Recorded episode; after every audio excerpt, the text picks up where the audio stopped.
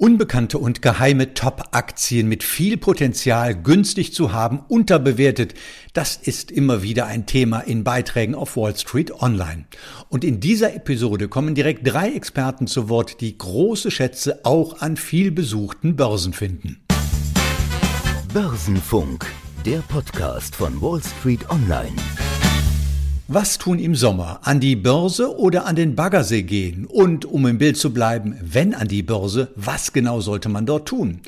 Einer, der es weiß, ist Volker Schilling, Vorstand der Greif Capital Management in Freiburg. Doch bevor wir darauf schauen, ob Börse oder Baggersee die richtige Entscheidung wäre, möchte ich Ihnen einen Blick auf das erste Halbjahr 2021 an den Börsen werfen lassen. Herr Schilling, wie lief es aus Ihrer Sicht? Wir haben durchweg ein erstes hervorragendes Halbjahr gesehen an den Kapitalmärkten. Overall-Märkte würde ich sagen, so um die 15 Prozent im Schnitt zugelegt, DAX 13 Prozent zugelegt, amerikanische Aktien 18 Prozent, also durchweg positiv. Ähm, das Einzige, was geschwächelt hat, waren die Anleihemärkte und Gold für das erste Halbjahr. Ansonsten fast alle Börsen haben zulegen können. Und Spitzenreiter, kann man wohl sagen, waren die ja, Energieaktien, die auch eine schwere Durststrecke die Jahre davor hatten, aber die haben über 30 Prozent im ersten Halbjahr zugelegt. Also die Börsianer können damit zufrieden sein. So, und jetzt zur eigentlichen Frage Börse oder Baggersee. Wie wird es Ihrer Einschätzung nach im zweiten Halbjahr weitergehen? Ja, ich kann das zweite Halbjahr vielleicht so ein bisschen aus meiner Warte äh, kurz und prägnant zusammenfassen. Ich glaube an Aufschwung, ich glaube aber auch an höhere Inflationszahlen und ich glaube auch im Vergleich zu einigen anderen Kollegen auch an höhere Zinsen. Und das sind natürlich drei Dinge, die nicht unbedingt in die gleiche Richtung marschieren. Ähm, starke Börsen und steigende Zinsen. Aber in dem Umfang, in dem ich sie vermute, die, was die Zinssteigerungen bewirken werden, werden wir trotzdem auch für das zweite Halbjahr sehr gute Börsenmärkte sehen, weil der Aufschwung, die Nachholeffekte, die sind viel stärker momentan als die Angst vor weiter steigenden Inflationszahlen, obwohl die aus meiner Sicht tatsächlich auch noch weiter steigen werden. Aber die Börsianer haben momentan ihren Frieden damit gemacht, dass sie diese Inflation tolerieren. Und äh, die Historie aus der Vergangenheit zeigt, dass Aktienmärkte durchaus mit moderaten Inflationszahlen sehr gut leben können. Deswegen dieser Dreiklang Aufschwung, höhere Inflationszahlen, steigende Zinsen, aber trotzdem ein gutes zweites Börsenhalbjahr. Also um es kurz zu machen, Börse statt Baggersee würde ich empfehlen ist angekommen. Aber bevor wir uns jetzt gleich mal zwei Einzelwerte anschauen, möchte ich doch noch gerne wissen, wenn Sie von Aufschwung sprechen, äh, welche Branchen werden denn davon vor allen Dingen profitieren? Welche sehen Sie da? Ja, wir haben ja ganz neue Begrifflichkeiten an der Börse, die, ich, die wir vor zwei Jahren alle noch gar nicht kannten. Äh, sowas wie Stay-at-Home-Aktien, ja, also ähm, Aktientitel, die davon profitieren, dass Menschen zu Hause bleiben durch diese Corona-Pandemie verursacht. Und das waren die Börsenlieblinge der letzten zwei Jahre.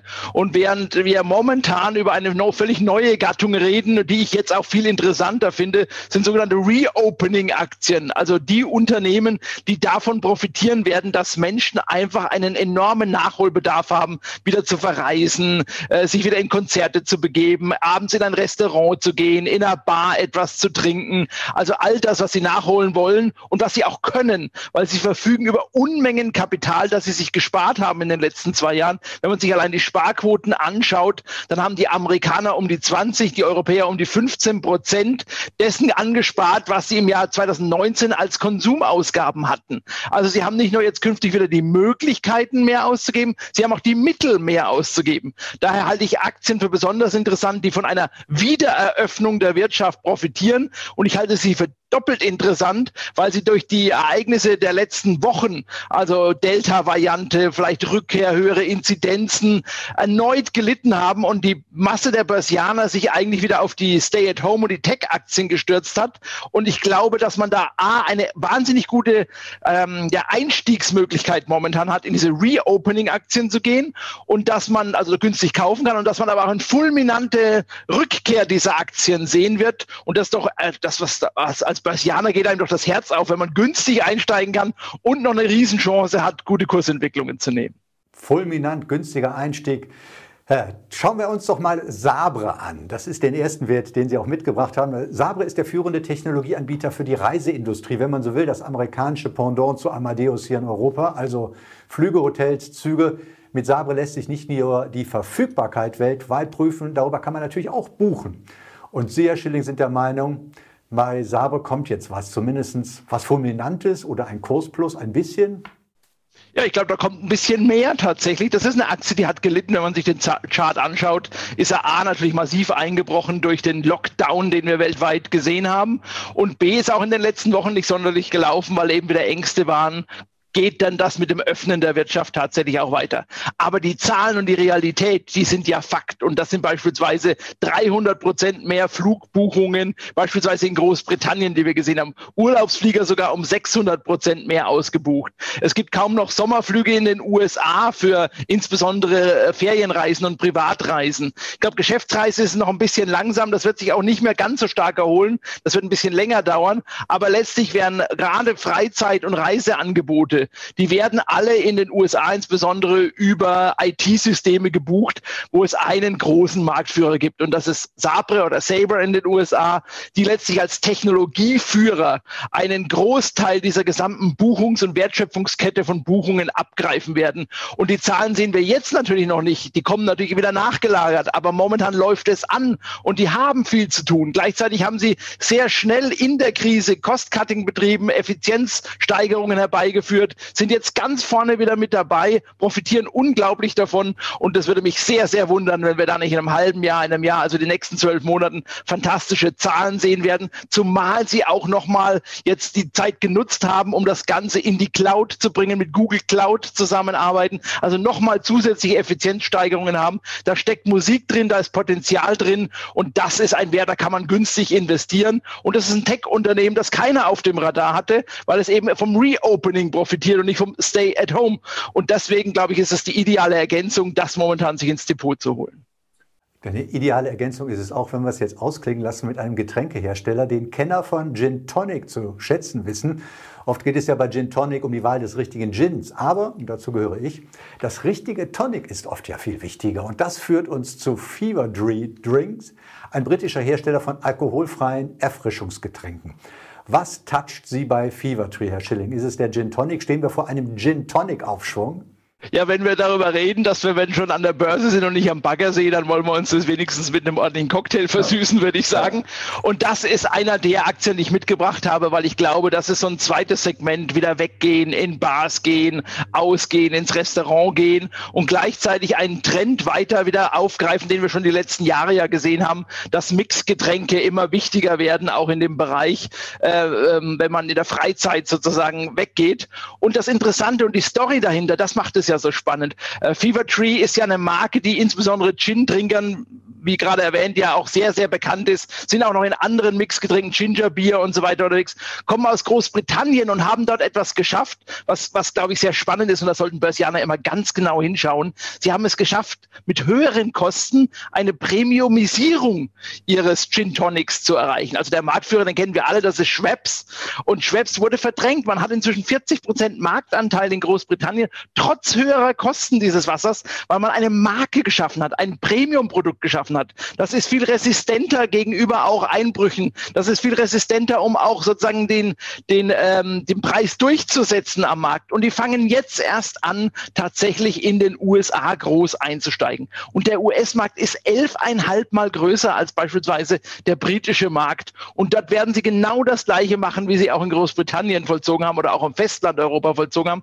Sie werden sich sukzessive Marktanteile dazu erwerben. Sie werden die Premium-Marke genauso platzieren, werden ihre Werbung so nutzen, werden die Bars nutzen. Und das fällt gleichzeitig einheim eben mit diesem Öffnung der gesamten Freizeit- und Abendveranstaltungsbranche wieder, auch Konzerte oder auch äh, Clubs und dergleichen. Das heißt, da steht ein riesiger Markt vor der Tür. Die sind effektiv gut aufgestellt, haben wander wundervolle Margen, da sie die durchsetzen können. Und das ist für mich so eine klassische Aktie. Auch da, wenn man sich den Kurs anschaut, in den letzten Wochen gelitten, natürlich auch im Lockdown gelitten. Aber das ist eine Aktie, die sollte stark zurückkommen. Und es würde mich wundern, wenn das nicht der Fall wäre. Und das Schöne ist, wenn man abends ausgeht, kann man etwas dafür tun, dass die Aktie steigt. Man kauft sich eben auch beispielsweise ein Gin Tonic mit Fever Tree äh, Tonic Water. Soweit Volker Schilling, Vorstand der Greif Capital Management in Freiburg. Schaufelhersteller im Goldrausch, das ist das Thema der Empfehlungen von Klaus Brune, dem Leiter des Börsenressorts beim Plato Verlag in Frankfurt Main. Auch wenn der ganz große Rausch schon vorbei sein könnte, jetzt wo wir über Impfstoffverweigerer statt über Impfstoffpannen diskutieren. Die Laborausrüster hatten ja in den vergangenen Monaten einiges zu tun und einiges verdient. Und nun, immer mehr Menschen sind geimpft, es werden immer weniger Covid-19-Tests gemacht und benötigt. Das Hildener Unternehmen Kiagen hat seine Prognose bereits senken müssen. Ist der Goldrausch bei den Laborausrüstern nun also schon vorbei? Ja, muss man wie immer ein bisschen differenzierter sehen. Kiagen ist eben mehr als nur Covid-19. Insgesamt äh, haben die etwa 120 verschiedene Tests, die sie anbieten. Äh, Viren, Bakterien, Parasiten, kannst eigentlich alles nachweisen. Nicht nur Corona-Schnelltest, äh, sondern auch Lebensmitteltechnologie äh, zur äh, Klärung, ob das Trinkwasser noch die ausreichende Qualität hat. Dafür gibt es Tests. Im Tatort hast du vielleicht auch schon gesehen, die werden in der Forensik eingesetzt, äh, Täter-Opfer-Identifikation. Und, das hast du hoffentlich noch nicht gesehen, aber Vaterschaftstests, äh, wenn der Kiaten-Gentest ausschlägt, dann sind Alimente fällig. Also die sind sehr, sehr vielseitig und bedienen über 500.000 Kunden aus dem Bereich molekulare Diagnostik, also diese, genau diese Prüfverfahren und Life Science. Das sind vor allen Dingen Medikamentenentwickler, Forscher, die an den nächsten Impfstoffen oder was auch immer forschen. Die Aktie ist in gewisser Weise ein Vorreiter, ähm, denn ähm, sie ist eine der ersten Technologieperlen Deutschlands, die damals nicht an der deutschen Börse 1996, sondern an der Nasdaq ihr Glück versucht haben. Gründe dafür gibt es viele. Ähm, es gibt halt viel mehr Wagniskapital in den USA und das wollten die ausschöpfen. Äh, sie haben eine niederländische ISIN, also nicht wundern, wenn man die Aktie googelt oder nachschlägt. Das äh, niederländische Aktienrecht bietet ihnen ein paar Freiheiten, die es im deutschen Recht nicht gibt. Vor allen Dingen geht es darum, wie man sich schnell Kapital besorgen kann. Und das ist eben auch für solche Unternehmen sehr, sehr wichtig. Ja, du hast schon angesprochen, äh, wir haben eine Prognosesenkung gehabt und zwar gerade erst heute vor einer Woche am 12. Ähm, da verlor die Aktie in der Spitze rund 10 Prozent. Das war natürlich ein ziemlicher Schlag ins Kontor. Aber die Anleger sind das eigentlich gewohnt bei Kia Gen. Da gab es zuletzt ein paar negative Überraschungen immer mal zwischendrin. Es gab mal ein Übernahmeangebot aus den USA, Thermo Fisher. Das wurde dann, am Ende hat sich das zerschlagen. Da waren Hoffnungen aufgebaut, die dann enttäuscht wurden. Das gleiche jetzt ein bisschen bei Corona. Und das ist auch gerade so ein bisschen das Problem. Ich will nicht sagen, dass die Aktie ein Fallen Angel ist. Das ist vielleicht zu viel gesagt. Aber auf jeden Fall hat sie ein bisschen Anlegervertrauen äh, verbrannt. Und das ist auch immer relativ schwierig. Was haben Sie aber wirklich genau am 12. Juli gesagt? Wenn man sich das mal äh, in den Einzelteilen anschaut, dann wird es auch weniger halb so schlimm nur. Ähm, Sie haben gesagt, ja, Impfung, deswegen weniger Covid-Tests, deswegen gehen unsere Umsätze, Einnahmen zurück. Aber ich habe es eben gesagt, die sind ja nicht nur Covid. Äh, ohne die Covid-Tests haben Sie ein Umsatzwachstum von 52 Prozent äh, feststellen können im zweiten Quartal. Und diese, dieser Bereich außerhalb von Covid macht mittlerweile drei Viertel, genau genommen 72 Prozent ihrer Erlöse aus. Also ich glaube, das relativiert die kleine Warnung schon ein wenig. Führt mich ja schon fast zu der Frage danach, wie viel Musik noch drin ist oder wie das mit der Bewertung der Aktie aussieht. Ja, ähm, genau, da kommen wir gleich jetzt dazu. Ähm, Sie erwarten jetzt ein bisschen weniger Wachstum, aber operativ hat das Unternehmen mich jetzt schon seit 20 Jahren eigentlich überzeugt, äh, denn eine Marge von konstant zwischen 30 und 40 Prozent auf der operativen Ebene, das ist nicht so einfach zu erreichen und das haben die geschafft. Ähm, jetzt haben sie im vergangenen Jahr sind es fast 40 Prozent gewesen. Diesen Jahr werden es 38,5, im nächsten Jahr 36,5. Das sind schon sehr gute Verdienstspannen, die sie da äh, hinlegen. Und sie haben auch bei der Prognosesenkung damals gesagt, beim Ergebnis je Aktie, die bilanzieren in US-Dollar. Sie haben gesagt, wir erwarten jetzt mindestens 2,42 Dollar je Aktie. Vorher hatten sie gesagt 2,42 Dollar bis 46. Also zumindest, obwohl oben weniger reinkommt, unten zumindest mal das untere Ende der Spanne bleibt. Du hast nach der Bewertung gefragt. Die Schätzungen habe ich marginal nach unten genommen. Ich komme aktuell auf ein KGV, ein Kursgewinnverhältnis von 20. Das ist ungeheuer billig für diese Aktie. Äh, ich habe nachgeguckt, die langfristigen fünf Jahre und zehn Jahre liegen alle so rund um 33, jetzt bei 20.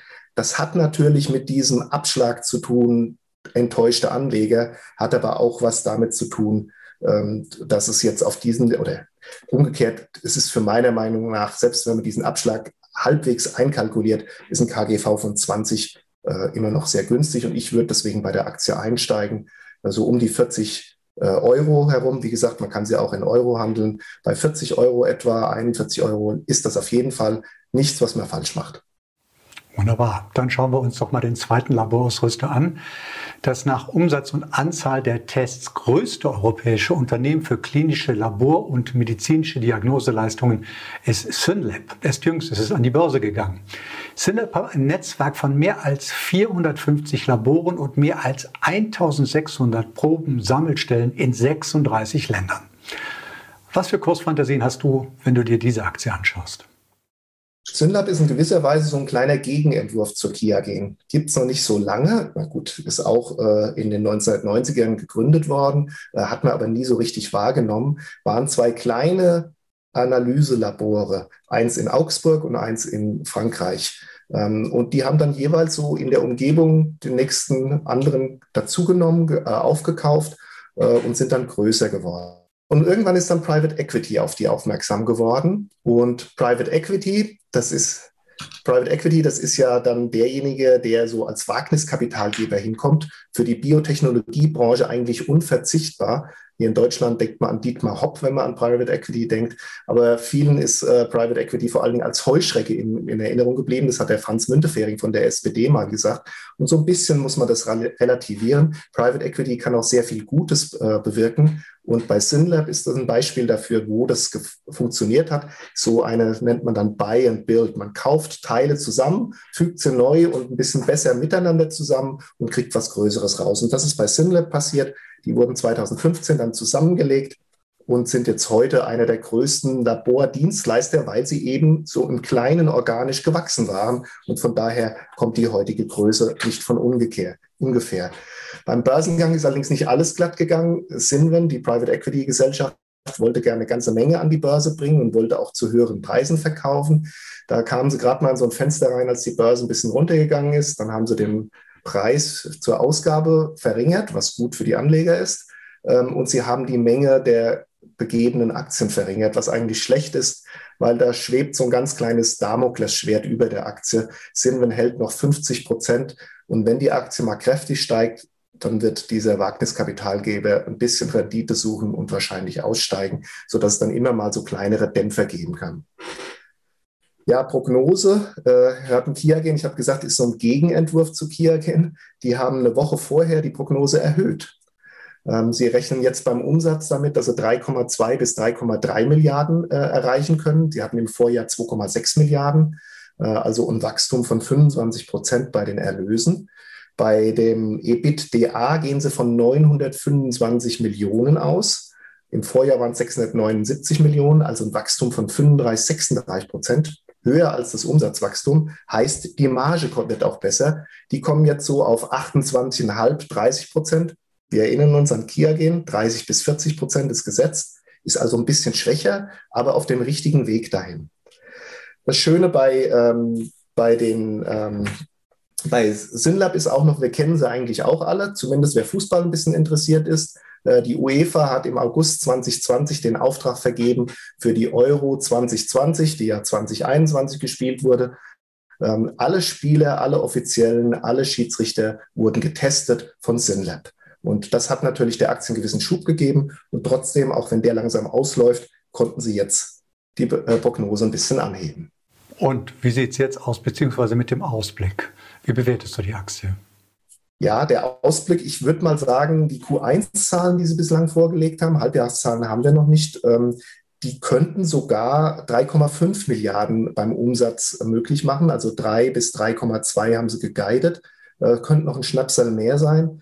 Und äh, eine Milliarde beim EBITDA halte ich jetzt auch nicht für völlig aus der Welt gegriffen. Das alles bringt aktuell so in der Bewertung fürs kommende Jahr ein Kursgewinnverhältnis von 12. Ähm, wir waren auch schon mal bei 14 oder 15. So eine große Historie gibt es da natürlich noch nicht, weil die einfach noch nicht lange genug an der Börse sind. Ähm, aber ich finde 12, wir haben vorhin Kia Game gesagt, 20 ziemlich billig. Die waren schon mal bei 30. Also 12 ist dann schon sehr, sehr günstig. Mit dem kleinen Dämpfer eben, wenn es richtig gut läuft, wird wahrscheinlich von Zinven nochmal Kasse gemacht. Also man muss immer kleine Rücksetzer, kleine Tälchen muss man wahrscheinlich in der Entwicklung mit einbauen. Dividenden hatte, äh, mir das Unternehmen mal gesagt, könnten ab 2022 ein Fall sein.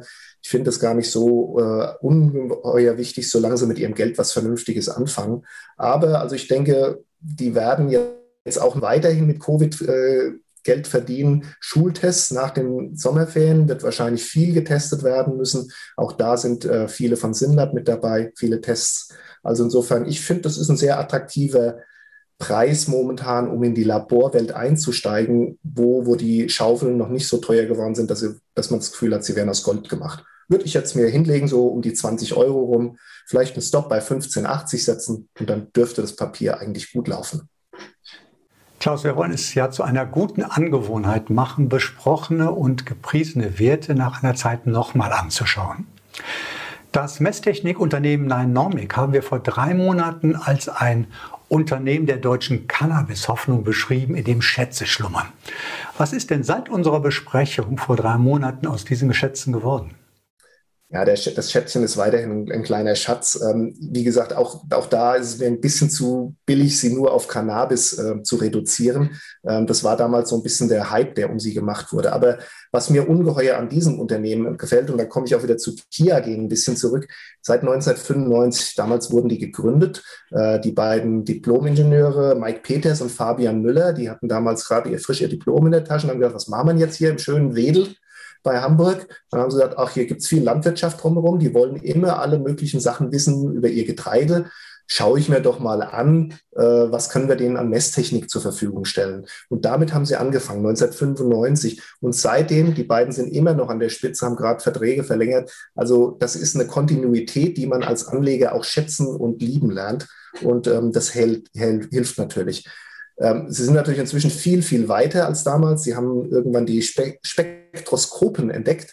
Wenn wir jetzt fragen, was sind Spektroskopen? Das hat dann nichts mit dem Zollstock zu tun, ist aber Messen, hat etwas mit äh, berührungsloser optischer Messtechnik zu tun. Also es sind Strahlen, die einfach dann äh, bestimmte Dinge ausmessen. Und zwar gibt es da ähm, auch vor allen Dingen die Möglichkeit, Du kannst nicht nur den Aufbau, also Entfernungen oder Geometrie, Formen messen. Du kannst auch die Eigenschaften, Farbe, Temperatur, Dichte und sowas kannst du bestimmen. Und das Ganze berührungsfrei ähm, und ohne, dass du irgendwas kaputt machst dabei. Und das sind natürlich super Voraussetzungen. Da wurde dann das Smart Home äh, Einrichtungen mitgemacht. Cannabis, die Reinheitsmessung hatten wir eben schon angesprochen.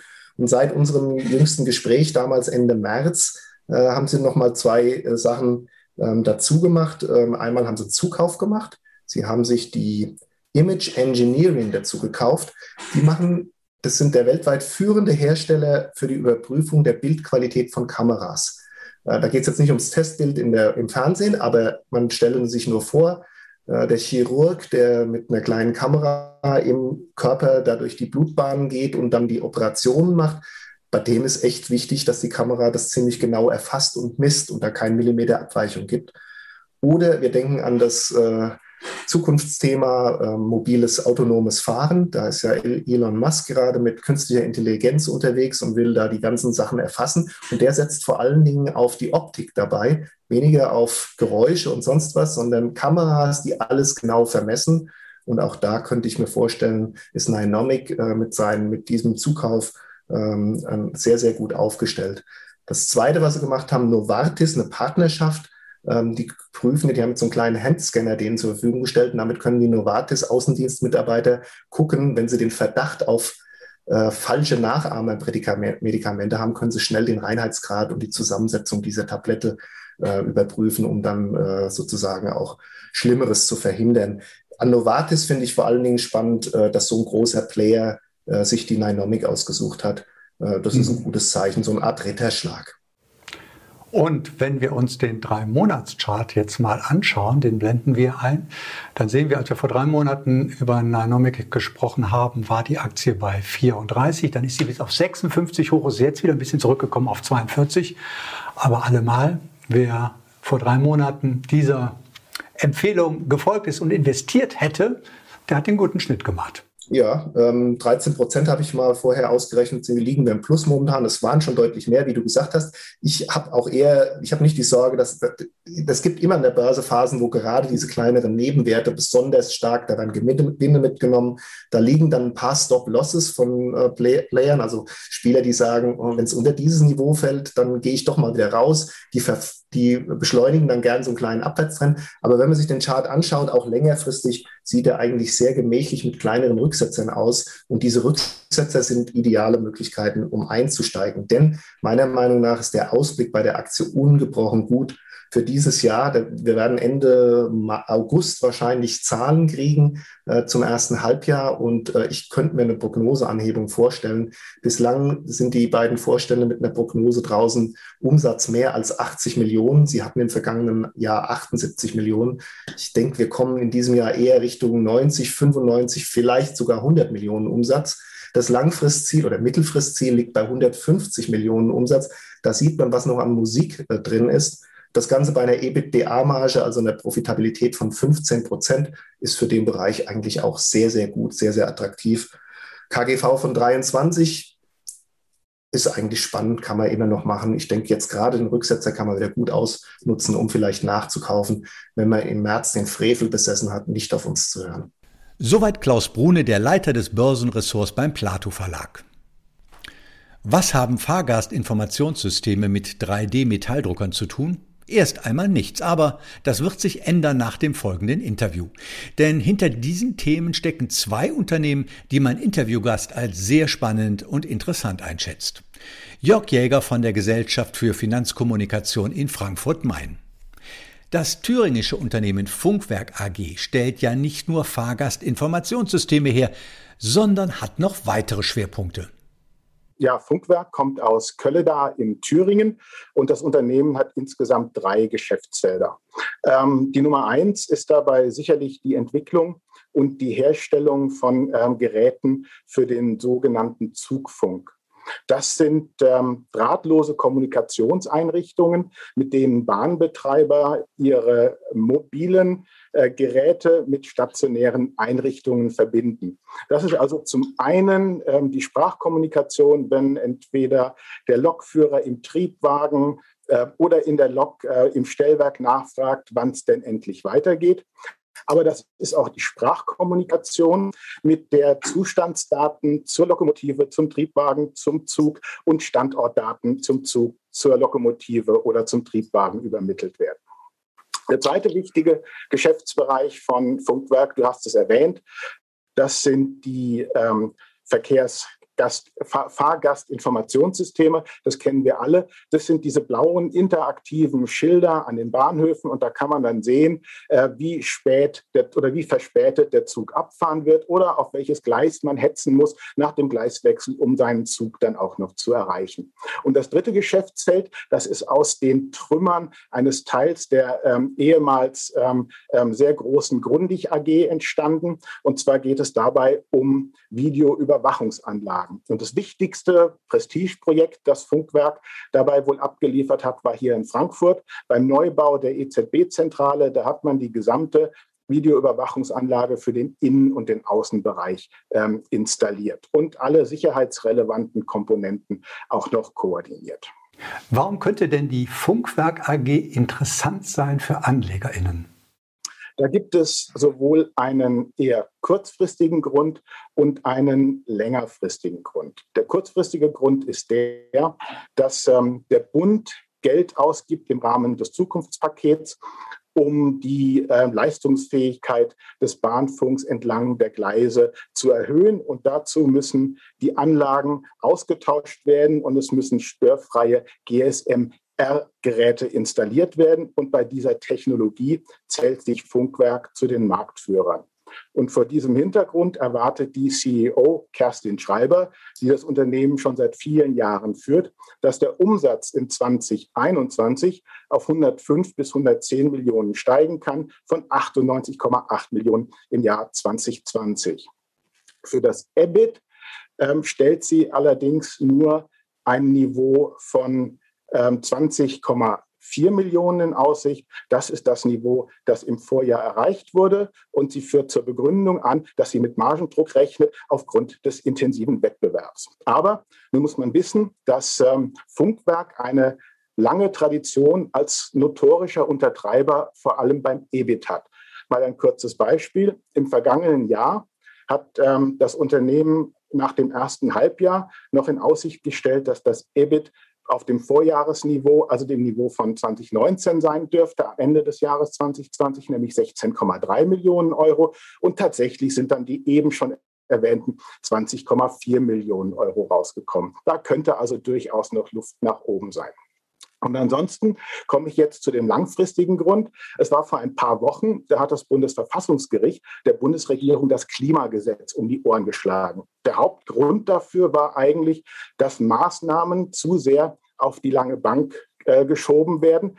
Und äh, vor diesem Hintergrund kann man davon ausgehen, dass ähm, eine ganze Reihe von Maßnahmen jetzt früher und entschiedener ergriffen werden. Und ähm, eine ganz wichtige Quelle, um äh, auf dem Weg zur Klimaneutralität nach vorne zu kommen, ist der Bahnverkehr oder ist der Ausbau des Bahnverkehrs. Jetzt leben wir in Deutschland, einem dicht besiedelten Land, in dem man nicht mal ohne mir, so, so mir nichts, dir nichts, ähm, neue Gleise durch die Vorgärten der Leute ziehen kann. Von daher wird es natürlich darauf ankommen, die vorhandene Infrastruktur besser auszulasten. Und dafür braucht man mehr Informationen, mehr Daten zu Zügen, zu Zuständen der Gleise, um äh, die Zugfolge erhöhen zu können. Und das ist einer der Gründe, warum ich glaube, dass Funkwerk auch langfristig ein, ein, ein, ein, ein attraktiver Wert sein könnte. Und ähm, wer es immer noch nicht glaubt, ähm, da kann man noch mal auf die Bewertungen gucken, wenn ich mich nicht verrechnet habe. Ähm, und es ist nicht ganz einfach bei der Funkwerk, die Zahlen richtig hinzubekommen, da es tatsächlich keinen einzigen Analysten gibt, der das Unternehmen covert, äh, liegt das KGV im Augenblick um 11. Äh, bei den Wettbewerbern IVU Traffic Technologies kommt man knapp auf 34 und bei Init Innovation in Traffic Systems sind es rund 29. Also von daher ähm, gute Aussichten zum meiner Ansicht nach vernünftigen Preis-Leistungs-Verhältnis. Schauen wir mal, ob das bei dem zweiten Unternehmen genauso ist. Bei der SLM Solutions Group AG, ein Unternehmen mit Sitz in Lübeck. Das stellt genau. 3D-Metalldrucker her. Was muss man sich denn darunter vorstellen? Ähm, das ist nichts anderes als äh, das, was du auch ähm, von 3D-Druckern äh, mit Kunststoffen kennst. Das ist ein additives äh, Druckverfahren, bei dem quasi Lage auf Lage gedruckt wird und man eben ähm, Metallteile nicht mehr im konventionellen Gussverfahren herstellt. Und die Kunden von SLM Solutions kommen vorwiegend aus der Automobilindustrie und aus der Luft- und Raumfahrt. Das sind also alles unter, das sind alles Industrien, die gerade mitten in der ähm, in der Übergangsphase äh, in Richtung Antriebe durch äh, erneuerbare Energien stehen. Und da kommt es zum einen darauf an, ähm, leicht leicht gebaute äh, Fahrzeuge zu haben, um natürlich die Reichweite von Akkumulatoren oder Brennstoffzellen zu vergrößern. Und man kann mit den ähm, Druckern von SLM sehr schön gewichtsreduzierende, gewichtssparende äh, Gitterstrukturen ähm, ähm, auftragen, die man so in konventionellen Gussverfahren gar nicht hinkriegen würde. Auch ziemlich komplexe Bauteile, ähm, die man ähm, im konventionellen Gussverfahren aus mehreren Teilen herstellen müsste, die man dann anschließend montieren müsste, kann man in diesem Verfahren in einem Zug quasi herstellen. Und wir wissen alle, ähm, wie, wie ins Gerede die äh, Stahlkocher und die Metallverarbeiter gekommen sind aufgrund der Emissionen. Und äh, diese Druckverfahren ähm, haben nahezu keinerlei Emissionen. Inwiefern könnte denn SLM Solutions für AnlegerInnen spannend sein? Nun gut, ähm, zum einen sehen wir, ähm, dass sich diese Kernkunden, die ich eben schon erwähnt hatte, nämlich die Luft- und Raumfahrtindustrie, äh, vor allem, die ähm, in normalen Zeiten 25 Prozent des Umsatzes von SLM gemacht hat, die erholt sich ganz massiv. Wir sehen es, ähm, die Flughäfen werden wieder voller, äh, der Ballermann ist wieder voll. Also die Luftfahrtindustrie ähm, erholt sich sehr deutlich und das kann man auch ähm, im Auftragsvolumen, im, im Auftragseingang bei SLM sehen. Der ist nämlich im ersten Halbjahr Halbjahr aus dieser Industrie um 80 Prozent gegenüber dem Vorjahr gestiegen. Was meiner Ansicht nach den Wert äh, darüber hinaus interessant macht, ist, dass sich diese, diese Technologie bislang hauptsächlich für kleinere äh, Werkstücke ähm, in Kleinserien geeignet hat. Jetzt hat SLM Solutions mit dem N XG 12600 allerdings ähm, ein Gerät auf den Markt gebracht, mit dem der Durchbruch in Richtung von Großserien und größeren Bauteilen gelingen kann. Ähm, um dir mal ein Beispiel zu geben, die sogenannte Baukammer, also wo diese Schichten aufgetragen werden, ähm, ähm ist bei dem neuen Gerät 60 ähm, Zentimeter mal 60 Zentimeter mal 60 Zentimeter äh, groß. Da kann man also schon richtig was ähm, drucken. Und äh, dieses Gerät, wenn ich die Daten richtig verstanden habe, kann mehr als 1000 Kubikzentimeter Material pro Stunde drucken. Und das ist noch aus einem anderen Grund womöglich interessant, denn ähm, die Coronavirus-Pandemie hat uns allen ja noch mal vor Augen geführt, wie anfällig Lieferketten sind. Und wenn man nun auch in der Lage ist, größere Serien mit diesem Druckverfahren herzustellen, dann wird sich manches Unternehmen überlegen, ob es nicht vielleicht sinnvoller ist, äh, die Fertigung im eigenen Standort, am eigenen Standort äh, aufzubauen. Noch dazu, ähm, wenn, es, wenn, es, wenn es mit geringeren Emissionen verbunden ist, was eigentlich die, die, die Versorgungssicherheit erhöhen würde. Und äh, wenn wir jetzt mal gucken, äh, das Gerät hat tolle technische Daten. Ähm, wie wird es äh, am Markt aufgenommen? Da muss man auch mal so auf das vertrauen, was äh, die Analysten ähm, ähm, so schreiben. Und äh, da gibt es ähm, eine Analyse, aus der hervorgeht, dass womöglich ähm, MOUs oder tatsächlich schon konkrete Bestellungen für den unteren Rand der für 2022 geplanten 10 bis 15 Drucker dieser, dieses Typs ähm, vorliegen. Und ähm, wenn wir jetzt noch mal einen Blick auf den Chart werfen, Martin, dann sehen wir, dass äh, der Kurs, ich gucke gerade mal, so von knapp 23 auf 1750, heute wird er noch ein bisschen tiefer liegen, ähm, runtergefallen ist. Und das hat natürlich einen Grund. Und ähm, der erste Grund dafür ist, dass SLM Solutions die Wandelanleihe über 15 Millionen äh, früher wandeln will, als dies äh, bislang geplant war. Und darüber hinaus hat das Unternehmen dann auch gleich noch eine Kapitalerhöhung gemacht. Ähm, die war aber relativ klein, um 7,3 Prozent. Und die wurde zu 17,25 dann platziert. Ähm, das, die Einnahmen aus ähm, der Kapitalerhöhung sollen für den Aufbau eines Standorts Standorts an der US-Westküste äh, verwendet werden. Ich bin mir aber nicht sicher, ob dazu nicht äh, schon alleine ähm, die, die, die frühere Wandlung der Wandelanleihe gereicht hätte. Wie auch immer, jetzt ist das Unternehmen an einem ganz entscheidenden Punkt in seiner Wachstumsstory, nämlich der Frage, wird es eine Großserie oder wird man in diesem eher ähm, homöopathischen Bereich bleiben? Hat das Unternehmen hinreichend Flexibilität, um diese Wachstumsstory auch fortsetzen zu können? Und ein bisschen Übernahmefantasie steckt aber auch in der Aktie noch drin, oder? Genau. Äh, es gab in der Vergangenheit schon einmal einen Übernahmeversuch, das war, im Jahr 2016. Da wollte General Electric ähm, das Unternehmen übernehmen. Man hat ähm, 38 Euro je Aktie geboten, aber ähm, man hat äh, nicht ähm, den Großinvestor Elliott, das ist ähm, der Hedgefonds des US-Milliardärs Paul Singer, beachtet. Der hatte sich nämlich ähm, in das Unternehmen eingekauft und ähm, hatte in, eine, in der Hoffnung auf eine noch höhere, einen, einen höheren Übernahmepreis, äh, auf, hatte auf einen höheren Übernahmepreis gepokert und, diese, und dieses Spiel letztlich dann verloren. Äh, was aber nicht heißt, dass ähm, demnächst vielleicht wieder ein anderes Unternehmen äh, an SLM Solutions Interesse haben könnte. Soweit diese Ausgabe von Börsenfunk. In der kommenden Woche spricht an dieser Stelle Beate Hoffbauer mit Mechthild Upgang über das Thema Frauen und Finanzen und nachhaltige Investments. Eine mit Sicherheit für jeden spannende Episode mit einer spannenden Expertin. Nächste Woche an dieser Stelle hier. Und wem das zu lange dauert, auf Wall Street Online TV gibt es täglich ein neues, interessantes Interview zu Börsen- und Finanzthemen. Das war Börsenfunk der Podcast von Wall Street Online.